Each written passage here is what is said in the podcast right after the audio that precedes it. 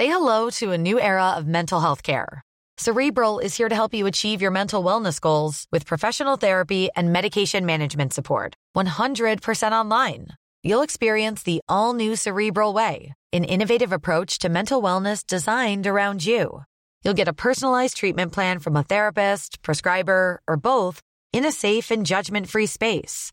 Your cerebral therapist or prescriber will outline a customized plan with clear milestones along the way so you can get to feeling your best. With Cerebral, you're not alone in your mental health journey. We're here to empower you to live a fulfilling life. So take that first step towards a brighter future and sign up today at cerebral.com slash podcast and use code ACasts to get 15% off your first month. Offer only valid on monthly plans. Other exclusions may apply. Offer ends July 31st, 2024. See site for details. Bonjour et bienvenue dans Podcasting, le podcast quotidien d'actualité du Grand Sud-Ouest. Chaque jour, suivez-nous à la découverte de l'information régionale avec les journalistes des médias indépendants qui sont nos partenaires. Je m'appelle Jean Berthelot de Lagleté et l'épisode du jour vous est présenté par Mathilde Leuil de l'équipe Podcasting.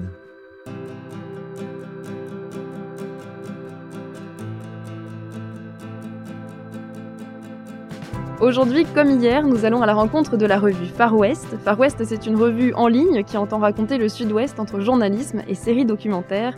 Et c'est au parcours d'un homme que nous nous intéressons depuis hier. Il s'appelle Mehmet Yalcin, il est kurde, il a fui la Turquie et depuis son arrivée en France, il se bat pour obtenir l'asile. Une famille kurde dans la tourmente, c'est le titre de l'article que vous publiez dans Far West et auquel nous nous intéressons depuis hier. Et c'est vous qui nous accompagnez pour raconter cette histoire. Bonjour Laurent Perpignan-Iban. Bonjour. Alors hier, on a retracé un petit peu le parcours de Mehmet depuis euh, Varto, son village de Turquie, jusqu'à Bordeaux. Est-ce que vous pouvez nous retracer de nouveau ce parcours en quelques minutes? Alors Mehmet Yalcin est kurde. Il est né en Turquie en 1980, dans les zones dans le sud-est de la Turquie, donc les zones à dominante kurde. Euh, sa jeunesse est marquée par, par un activisme politique euh, pour la reconnaissance des droits de son peuple, mais également par une terrible répression de l'État turc envers la minorité kurde, ce qui l'amène en, en 2005 à fuir la Turquie et à, à, quitter le pays euh, clandestinement pour venir se réfugier en France où il espérait pouvoir se construire un autre avenir, un avenir digne et, et humain. Sa vie en France se résume à un éternel recommencement, c'est-à-dire une quête très longue de papier, euh, d'autorisation de rester sur le territoire, se résume également malheureusement à une condamnation pour lui euh, pour financement du terrorisme, une, condamnation qu'il réfute complètement et qui paraît complètement absurde. Et puis, et puis donc à une procédure d'expulsion lancée dès cet été, dès le mois de juillet, avec euh, pour objectif de le renvoyer en Turquie. L'objectif de ce deuxième épisode, c'est de comprendre comment le pouvoir turc peut peser sur les demandes d'asile en France des Kurdes, peut-être pour bien comprendre où en sont les relations diplomatiques entre la France et la Turquie elles sont extrêmement compliquées et chaotiques. Alors déjà, il faut rappeler que la France est un partenaire de la Turquie depuis extrêmement longtemps et que les relations bilatérales entre la France et la Turquie ont toujours été en dents de scie. Ça a toujours été un petit peu je t'aime, moi non plus entre les deux pays. Et ça a pris un, autre tournant euh, à partir des années 2010. Ça a pris un nouveau tournant suite à la guerre en Syrie. Euh, les Kurdes ont été un élément central et moteur de la lutte contre la domination territoriale de l'organisation État islamique, Daesh et les Kurdes ont été le relais des puissances occidentales sur le terrain, notamment en Syrie. Ce qu'il faut bien comprendre, c'est que les Kurdes vivent répartis sur quatre pays, donc la Turquie où ils sont plus nombreux, mais également l'Irak, l'Iran et la Syrie, et que euh, travaillent forcément en réseau, c'est-à-dire que les forces kurdes de Syrie qui ont euh, permis de, de, casser cette domination territoriale de Daesh. Euh, c'est les forces politiques liées au PYD, qui est lui-même une filiation du PKK, jugé terroriste par Ankara. Donc, comment Ankara a vu la situation? Il a tout simplement il aperçu que ben, ses pires ennemis, parce que les pires ennemis de la Turquie et d'Erdogan ne sont pas l'organisation État islamique ou, ou les avatars d'Al-Qaïda en Syrie, les pires ennemis, la pire menace pour le régime turc, c'est bien les Kurdes. Donc il a vu donc ses pires ennemis soutenus, armés et financés par la France, par les États-Unis, ce qui a provoqué euh, sa fureur absolue. Se dire non mais attendez, qu'est-ce, que vous êtes en train de faire? D'un autre côté, les Kurdes, eux, ont vécu cette situation comme une reconnaissance de leur combat, sachant qu'en plus leur combat euh, nous parle énormément à nous. C'est un combat qui est euh, féministe, étant donné qu'il y avait euh, en Syrie euh, des armées, des armées entières de femmes combattantes qui sont parties pour terroriser les djihadistes. C'était aussi un combat écologiste, un combat communaliste. Il y a une expérience en cours qui a été faite au Rojava, une expérience totalement progressiste, aux antipodes en fait de, la manière dont substantiellement Daesh contrôlait ces territoires. Ça a provoqué la faveur d'Erdogan et c'était le caillou dans la chaussure dans les relations entre les États-Unis et la Turquie, mais également entre la France et la Turquie. محال قلب بين قبرين أنا مجروح القلب بين قبرين وانت على الغاليين إني Et donc même les demandes d'asile dans d'autres pays, euh, le pouvoir turc va jusqu'à essayer de les bloquer, mais pourquoi? Alors, en fait, Recep Tayyip Erdogan a voulu faire payer cet alignement euh, de la France sur les Kurdes, sur ses pires ennemis, donc il était absolument prêt à tout euh, pour se venger. On a eu une situation vraiment analogue et je crois que c'est intéressant de l'analyser dans les relations entre la Turquie et les États-Unis. Euh, c'est un bras de fer qui ne s'arrête plus et ça s'est concrétisé euh, au mois d'octobre et novembre dernier par un lâcher-prise des forces américaines dans le nord de la Syrie qui se sont retirées et c'est les Turcs qui sont entrés pour justement casser la domination territoriale cette fois-ci des Kurdes là-bas. ça a été absolument terrible pour les Kurdes qui se sont sentis totalement trahis. Et de la même manière aujourd'hui, Recep Tayyip Erdogan fait pression sur les gouvernements européens pour qu'ils commencent à lâcher les ressortissants kurdes et, qu'ils soient renvoyés euh, à la Turquie. Alors qu'a-t-il dans sa manche? Euh, On le sait très bien. Il y a les questions migratoires. Il faut savoir qu'il y a plusieurs millions, il y a 3,5 millions de réfugiés en Turquie que Recep Tayyip Erdogan les utilise comme un élément de soft power, c'est-à-dire que face au populisme en Europe qui oblige les gouvernements à ne pas laisser rentrer trop de réfugiés, Recep Tayyip Erdogan, lui, a pris sa part, les a gardés et menace d'ouvrir ses frontières et de les laisser pénétrer en Europe à la moindre contrariété. Donc, encore une fois, c'est une situation qui en dit long sur notre époque, mais la France et l'Union européenne a donné des millions à la Turquie pour que la Turquie garde ses réfugiés sur son territoire. À la moindre contrariété, Recep Tayyip Erdogan menace d'ouvrir ses frontières. Et c'est encore un élément aujourd'hui qui est central.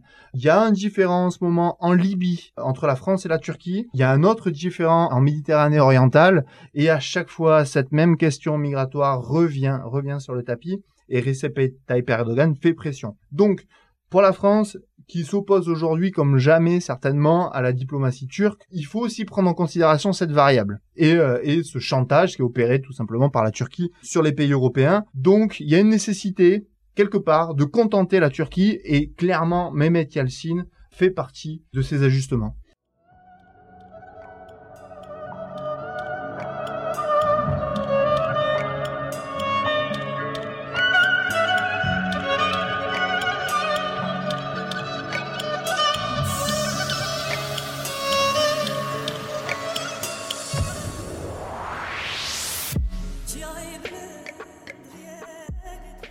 On parle euh, de stratégie géopolitique et de décisions euh, officieuses, mais en gros, le motif officiel pour refuser les demandes d'asile des Kurdes, c'est euh, ce fameux financement du PKK. Alors, c'est une première, hein, ce qui se passe, c'est pour ça que c'est important de, de l'analyser. Ce qui se passe, c'est nouveau. Jusqu'à présent, on n'a pas eu de Kurdes sacrifiés comme ça sur l'autel de la diplomatie, mais c'est une porte qui est en train de s'ouvrir. Donc la communauté kurde est extrêmement anxieuse aujourd'hui parce qu'ils savent qu'une porte s'est ouverte et que la France n'a pas rechigné à extrader, à renvoyer en Turquie un kurde qui était menacé de persécution. Et effectivement, aujourd'hui, dans la communauté kurde, on se sent trahi. On se sent trahi. Je discutais encore euh, pas plus tard qu'hier avec, avec certains de ses représentants. Il faut bien comprendre que les Kurdes nous ont largement aidés et ont largement aidé les pays occidentaux dans la lutte contre l'État islamique. Ils ont perdu des milliers, des milliers d'hommes et de femmes sur le terrain. Ils ont été soutenus, armés par les pays occidentaux. Et aujourd'hui, on leur plante un couteau dans le dos en laissant euh, les Turcs rentrer en Syrie et prendre le contrôle des régions à dominante kurde, et puis aujourd'hui en extradant pour satisfaire des enjeux totalement euh, diplomatiques euh, des personnes qui seront emprisonnées à vie au mieux. Et dans les autres États occidentaux, c'est la même stratégie qui opère? C'est la même stratégie qui opère, à part en Belgique, qui a débattu du fait de reconnaître le PKK comme une organisation terroriste ou non. Il y a un débat là-dessus. En Allemagne, les symboles des forces kurdes de Syrie ont été interdits dans l'espace public, c'est-à-dire que sur les manifestations, ils ne peuvent plus sortir ce genre de drapeau. Et on a les mêmes questions sur sur les extraditions, parce que en Allemagne, la situation est d'autant plus compliquée qu'il y a énormément une grande communauté turque qui est aussi euh, une communauté nationaliste turque qui est aussi active politiquement, et ça crée euh, des problèmes, euh, des troubles à l'ordre public assez fréquemment. Donc la même question se pose aujourd'hui. Il s'agit en fait de, ménager la chèvre et le chou, et puis d'essayer d'assainir un petit peu les relations diplomatiques entre les pays européens et la Turquie, des relations qui sont très compliquées en ce moment. Il y a une reconnaissance quand même du danger encouru par les Kurdes en Turquie, par les États européens? Alors oui, et, c'est ça qui est le cynisme de cette histoire et se situe vraiment là. Emmanuel Macron a été extrêmement offensif sur les questions du droit de l'homme en Turquie. Il a multiplié les interventions, il n'a pas hésité à monter au front contre Recep Tayyip Erdogan, pas seulement sur les Kurdes, hein, mais également sur les, les milliers, les milliers de personnes qui ont été emprisonnées. Euh, il y a une vraie reconnaissance de cette souffrance et de cette répression politique. Euh, il faut savoir que euh, le parti procure en Turquie, qui s'appelle le HDP, son représentant a fait campagne pour l'élection présidentielle depuis sa prison. Les États européens sont unanimes là-dessus. Il y a des violations quotidiennes des droits de l'homme en Turquie. Ils savent très bien, tout le monde le sait, il y a des risques de persécution pour toute personne qui se revendique comme kurde en Turquie et qui se revendique comme kurde en Irak et qui se revendique comme kurde en Syrie, puisqu'aujourd'hui la Turquie dépasse même le cadre de ses propres frontières pour attaquer les Kurdes sur les territoires voisins. Mais malgré ça, malgré on n'hésite pas, comme je le disais, à envoyer quelqu'un qui va passer le reste de ses jours euh, en prison.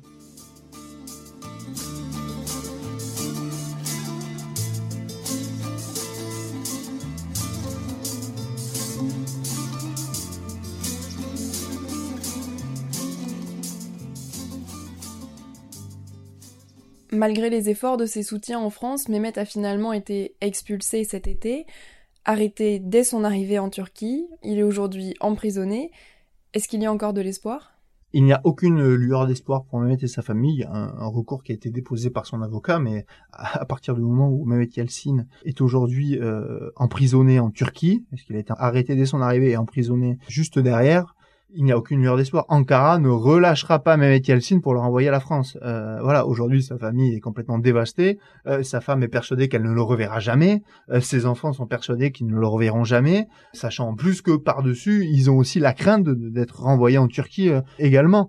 Donc on a affaire à une famille déchirée et, les questions qui sont censées préoccuper un pays comme la France, un pays démocratique qui se targue être le représentant de, certaines valeurs humaines, blessent et font mal. L'image de la France est sérieusement écornée là-dessus, étant donné que on est vraiment parti d'une question locale avec euh, un Kurde à Bordeaux euh, menacé d'expulsion, mais c'est presque une affaire d'État au final d'ailleurs qui a été relayée dans la presse nationale très rapidement. Il y a des prises de position politiques, mais c'est malheureusement un reflet de notre époque et la raison d'État aujourd'hui, pour des raisons diplomatiques, peut encore condamner des gens à une peine de prison à vie. Sa femme est visée aussi par une demande d'expulsion. Les enfants sont nés en France. Qu'est-ce que dit le droit? Elle pourrait très bien être expulsée. La question est que après euh, le retentissement de cette affaire, il est quand même assez peu probable qu'elle soit expulsée. D'autant qu'encore une fois, euh, les enfants sont nés ici, sont scolarisés ici, et les enfants en tant que Kurdes n'ont pas d'autre pays aujourd'hui que la France. Et on parle quand même de trois enfants, donc il est, il est quand même très peu probable qu'elle soit expulsée. Et les avocats trouveront de toutes les manières, je pense des recours euh, si une telle décision euh, était prononcée à son égard. Concrètement, comment la situation peut évoluer là? La situation euh, pour Mehmet Yalcin est largement compromise. Pour lui, son futur se déroulera entre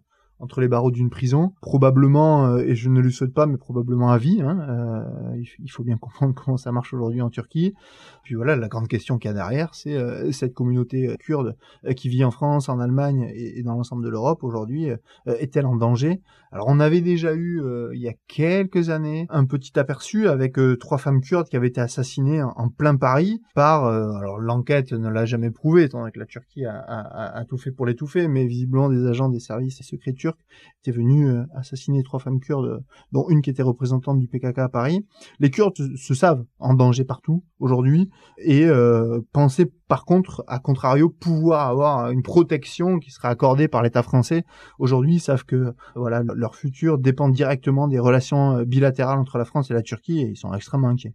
Une famille kurde dans la tourmente, c'est l'article que vous publiez sur Far West. Merci beaucoup Laurent Perpignan-Ivan d'avoir été avec nous. Merci. Merci Mathilde Deleuil, c'est la fin de cet épisode de podcasting. Merci aussi à Anne-Charlotte Delange et Marion Ruot qui m'ont aidé à préparer cet épisode, ainsi qu'à Gabriel Taïeb qui l'a réalisé.